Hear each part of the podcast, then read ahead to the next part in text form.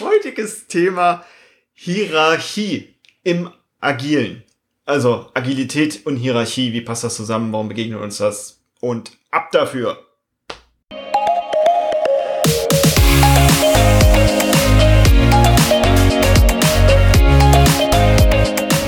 Hallo und herzlich willkommen zum Snipcast. Wir reden über Themen wie Agilität, Mindset, New Work, Psychologie, NLP, Zaubersprache und alles, was für dich relevant ist. Wir machen die Welt mit dir zu einem besseren Ort.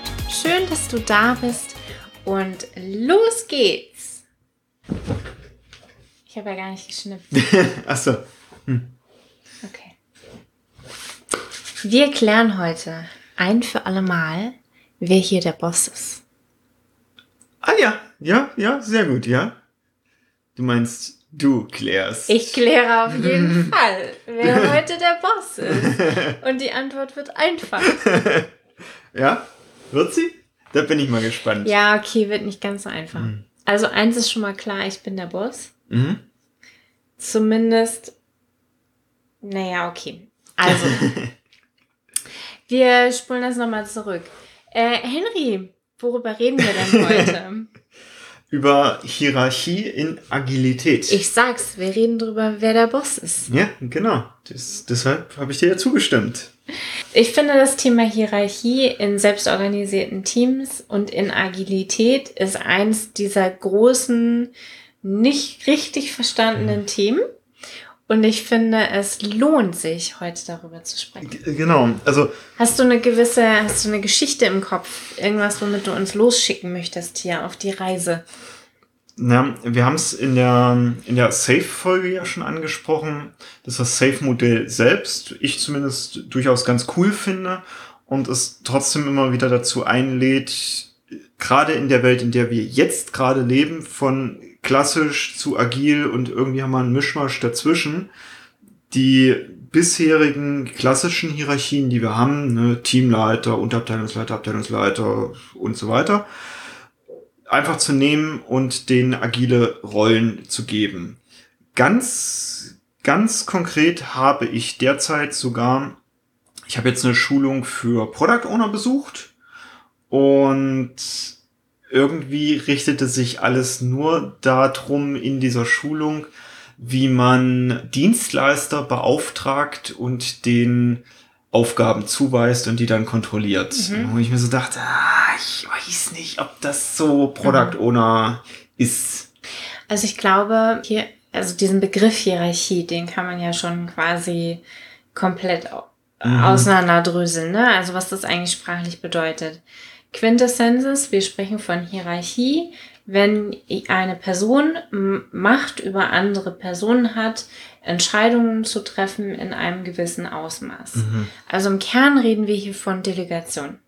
Ja, ja. Der einzige Unterschied bei der Hierarchie, über die wir reden, ist, also es ist keine Vereinbarung, die dahinter steht, also es ist keine, keine Verhandlung, die dazu geführt hat, dass hinterher klar ist, wer welche Entscheidung trifft und wer eben nicht, sondern es ist eine, warum auch Insignien, die man immer, verliehen bekommt. genau, warum auch immer und wodurch auch immer Berechtigte, Ritter und Lady-Schlagung Mhm. von irgendeinem Gremium, Mhm. das gesagt hat, you are fitted for this job. Ja. Und zack, darf man plötzlich über andere Leute entscheiden. Ja. Das ist eine Variante von Hierarchie. Mhm. Und das ist auch eines der ersten Dinge, die ich gelernt habe als Führungskraft, ist, Janina, deine erste Aufgabe ist, Aufgaben verteilen. Mhm. Und dass das ganz viele Themen hat, das das ist, das ist, glaube ich, klar alleine bei der Art und Weise, wie sehr mich dieser Satz schockiert hat. Mhm. Weil ich nicht glaube, dass es darum geht, dass, dass Menschen Aufgaben zugeteilt bekommen brauchen, Mhm. äh, sondern es muss den Rahmen dafür geben, dass die Leute wissen, was sie tun sollen, wozu sie es tun und dass sie es auch tatsächlich dürfen. Ne? Also dieses können, wollen, dürfen. Mhm. Und schon bist du ja so, so ein bisschen in dem, was ich beobachte, wo wir Agilisten häufig direkt mit der klassischen Struktur clashen, dass viele Agilisten rumlaufen und sagen, äh, hier Führung, Management und so weiter, euch brauchen wir ab morgen nicht mehr.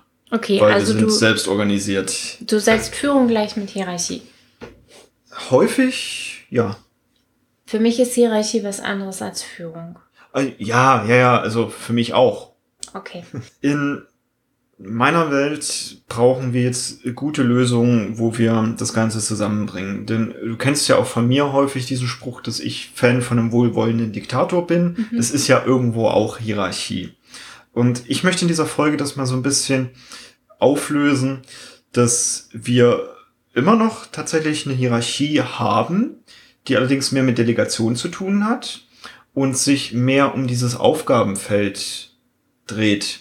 Also der Product Owner bekommt tatsächlich die Insignien, die Priorität an das Backlog dran zu packen. Das entscheidet er aber nicht mehr per Order Mufti, sondern in Absprache mit dem Team. Er darf dann mit Stakeholdern sprechen. Er kriegt gewisse Tools an die Hand, um das zu treffen. Doch unterm Strich ist er derjenige, der die Priorität des Backlogs dann zu verantworten hat und damit festlegt. Das heißt, wenn ich jetzt als Stakeholder an ein anderes Teammitglied herantrete und möchte, dass meine Anforderung aber ganz, ganz, ganz oben landet, ist es nur okay, dass die anderen Teammitglieder sagen, äh, sorry, hab nicht ich zu entscheiden. Bitte sprich mit dem Product Owner. Also du stellst mehr die Frage, ähm, ist der Product Owner Chef von so einem Scrum-Team? Das ist das, was ich in Hm. der freien Wildbahn am allerhäufigsten beobachte, dass der Product Owner als Chef vom Team Ja. gesehen wird. Das ist tatsächlich, ich, ich bezeichne es als Übergangsphase. Das Mhm. ist ein Zustand der Übergangsphase, weil der Product Owner, die Product Owner Rolle, ganz, ganz viel Ähnlichkeiten hat mit einer Projektleiterrolle Mhm. oder einer fachlichen Führungsrolle. Und diese Ähnlichkeiten, wir suchen ja bei neuen Dingen, bei Veränderungen immer nach Dingen, die wir schon kennen, weil das ist schon mal was, woran wir uns festhalten können. Und der Product Owner kommt uns relativ bekannt vor. Das ist ein Projektleiter. Ist es nicht. Nur das kommt wirklich am ähnlichsten, ähnlichsten dran. Sehe ich auch so. Und, und früher war der Projektleiter der Chef vom Projekt. Das ist ja der Projektleitende. Uh, Gender, ja. Wir dürfen ein bisschen mehr gendern ab jetzt. Die Projektleiterin ist ja der Chef vom Projekt, der die Chef vom Projekt, ach Gott, jetzt wird's aber. Puh, äh, und entsprechend ist der Product Owner, die Product Ownerin, eben auch Chef vom Projekt. Und das funktioniert in agilen Projekten genauso wenig wie in klassischen Projekten, weil Hierarchie in sozialen Systemen anders entsteht. Hierarchie in sozialen Systemen entsteht durch äh, Gruppendynamiken, durch Rangdynamiken. Und da gibt es auch dieses Wolfsrudelmodell zum Beispiel, ne? Wer ist Alpha, wer ist Beta, wer, wer ist Omega? Also wer ist eigentlich hier der, der das Ganze anführt? Ja. Wer ist sein Unterstützer, sein rechter Hand, sein Vertreter? Und wer ist sein Anti-Mensch, also der Omega? Und diese Rollen gibt es in, in allen sozialen Systemen mehr oder weniger stark ausgeprägt vertreten. Das sind Dynamiken, die treten auf, die treten auch in Familien- und Freundeskreisen auf. Und die Frage ist, wird dieser Alpha, ist es ein stabiler Zustand von einer Person?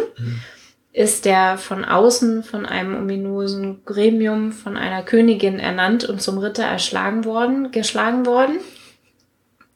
Oder ist es die Gruppe selbst, die bestimmt, wer, wer Alpha ist? Ist das etwas, was man sich erarbeitet hat und die anderen folgen einem freiwillig? Und diese, diese Machtdimension zwischen Führen und Folgen, mh, die befinden sich ja in allen Variationen, in allen sozialen Kontexten wieder. Also wenn ich mir ein Training angucke, habe ich eine Trainerin, die führt und Menschen, die in diesem Training teilnehmen, Workshop-Teilnehmerinnen, die folgen.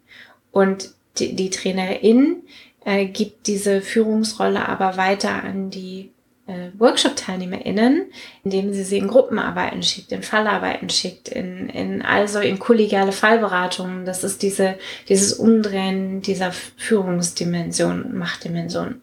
Von daher ist Hierarchie ja nicht unbedingt was Schlechtes. Sehe ich auch so. Hierarchie ist etwas, das uns Halt gibt, Ne? Die Frage ist, wie komme ich zu meiner Erlaubnis, Entscheidungen treffen zu dürfen.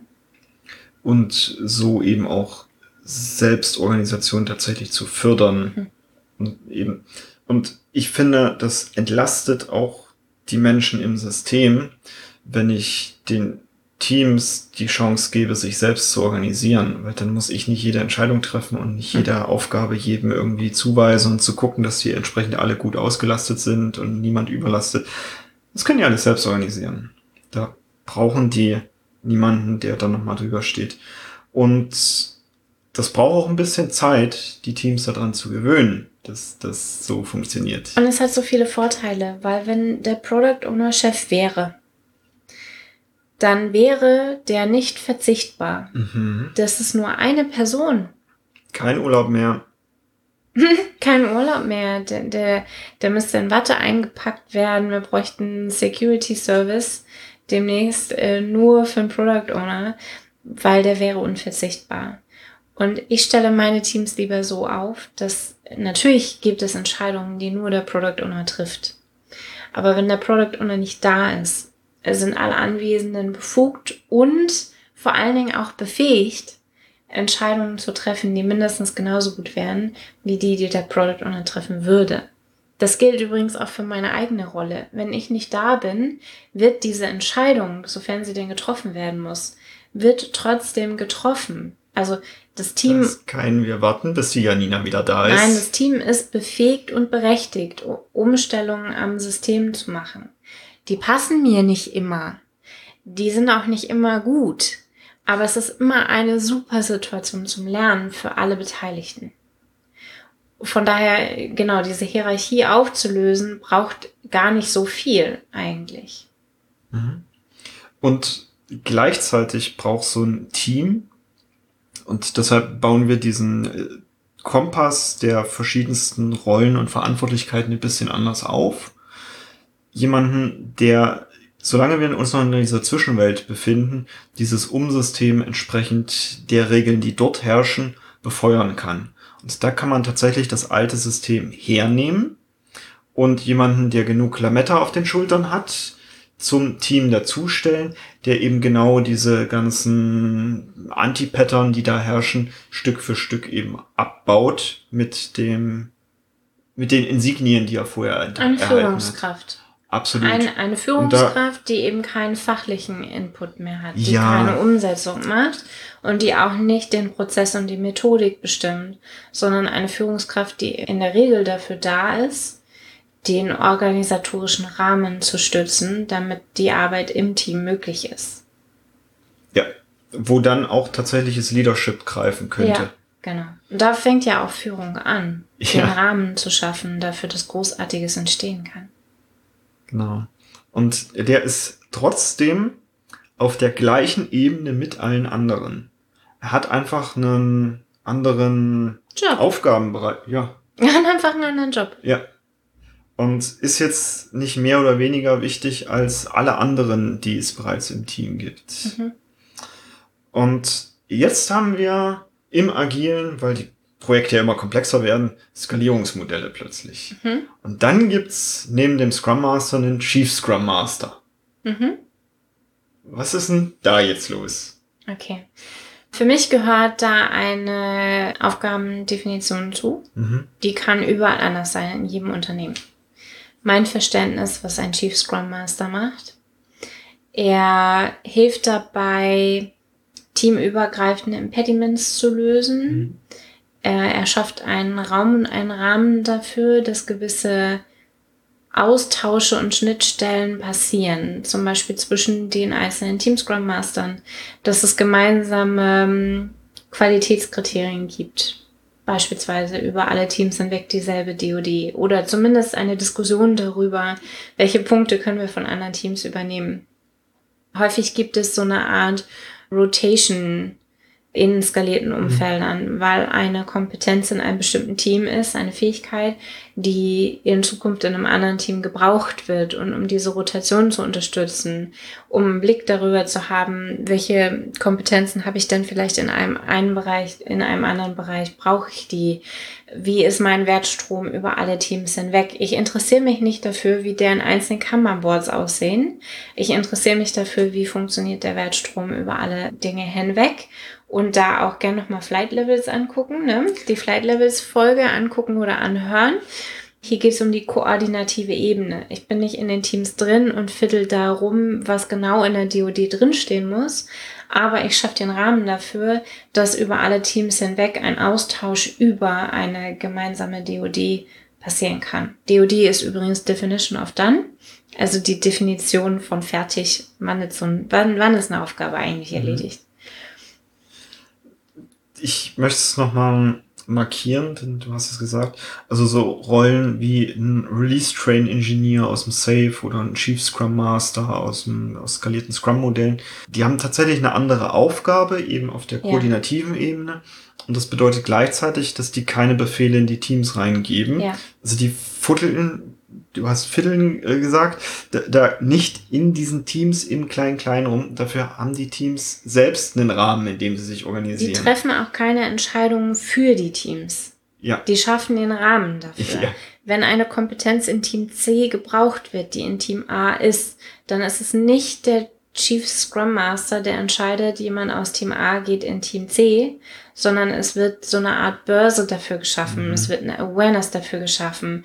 Ein Chief Scrum Master kann vielleicht sowas etablieren wie ein, ein Office Daily, strukturiert vielleicht das PIP, also das Product Increment Planning im skalierten Rahmen. Sowas, aber der trifft keine Entscheidung in den einzelnen Teams.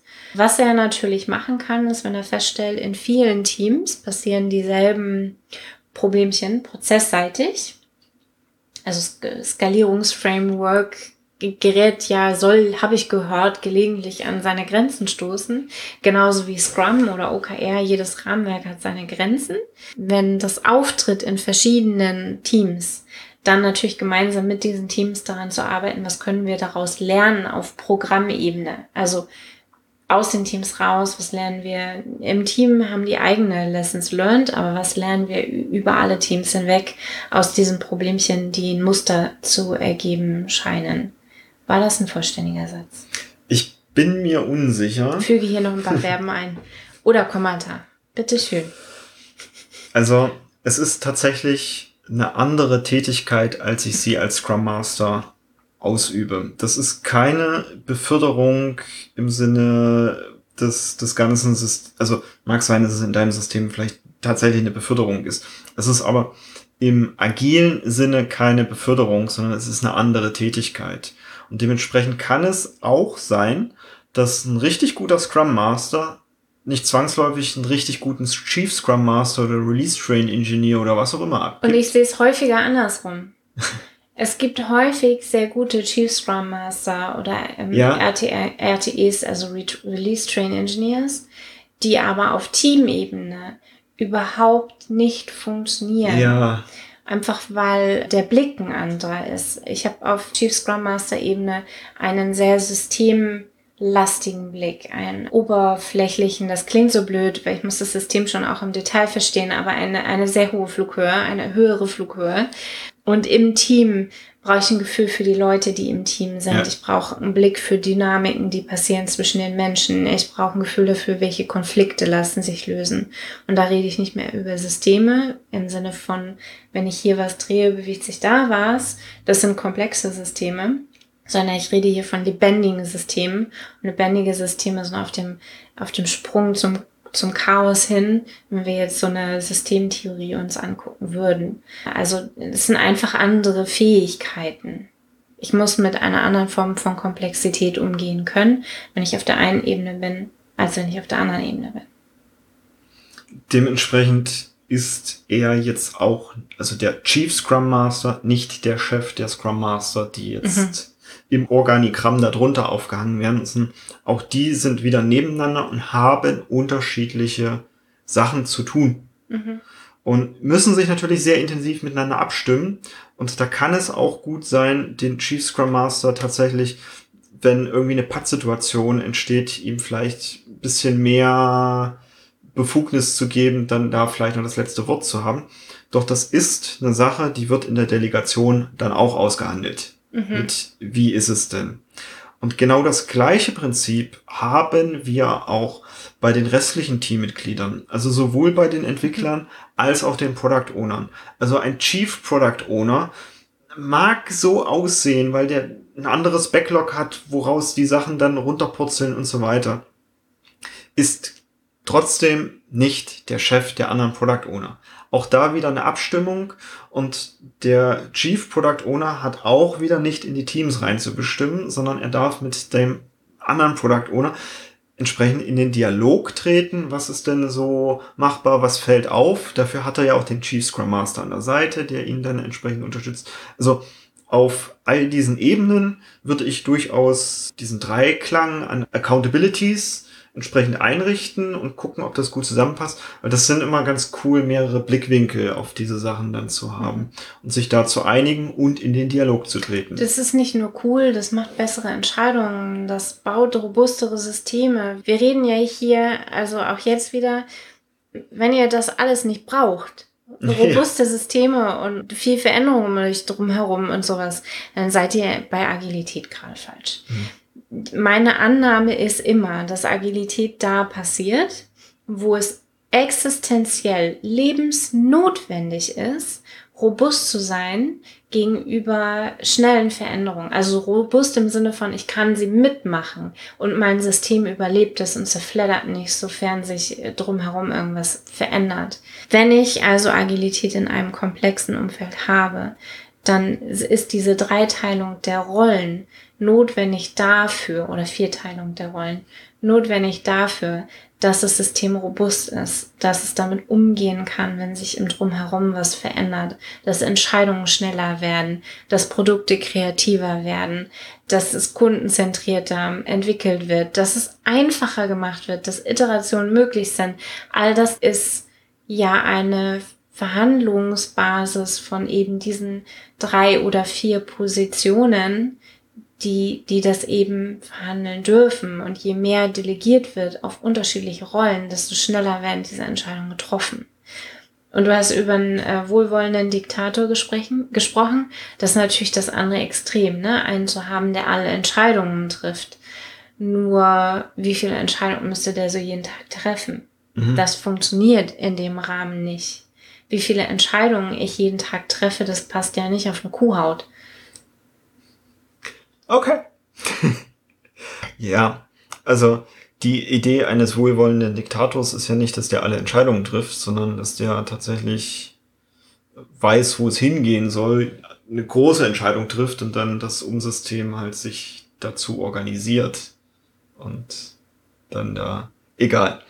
Wenn du einen Steuerkreis bei dir hast, der, was weiß ich, von Bereichsleitern besetzt ist und dein Team viele Entscheidungen dahin erstmal spielen darf, um dann eine Entscheidung zu bekommen, die dann umgesetzt wird oder ähnliches. Spür da auch mal rein, wie, wie gut sich das anfühlt, dass das genau so gelebt wird. Und ich weiß, es ist gerade im Umbruch, ist das häufig immer noch so. Und ob man da nicht vielleicht was machen kann, dass nicht jede Entscheidung dahin gespielt werden muss. Also da ist wieder Delegation entsprechend aushandeln. Und ob es nicht eine Möglichkeit gibt, genau diese Entscheidungsbefugnis mehr in diese Teams reinzugeben und dann auch von den Teams getragen wird. Also das ist ja auch häufig so, dass wenn man da noch nicht dran gewöhnt ist, dass viele Menschen dann dazu neigen, dass sie das noch nicht so ganz annehmen wollen, sondern lieber erstmal mit, ah, ich habe da schon ganz gerne so einen Boss, der dann die Entscheidung trifft und dann dementsprechend auch die Verantwortung dafür tragen muss. Ich finde übrigens Steuerkreise gar nicht schlimm. Ja. Ich glaube, dass es Steuerkreise nicht mehr braucht.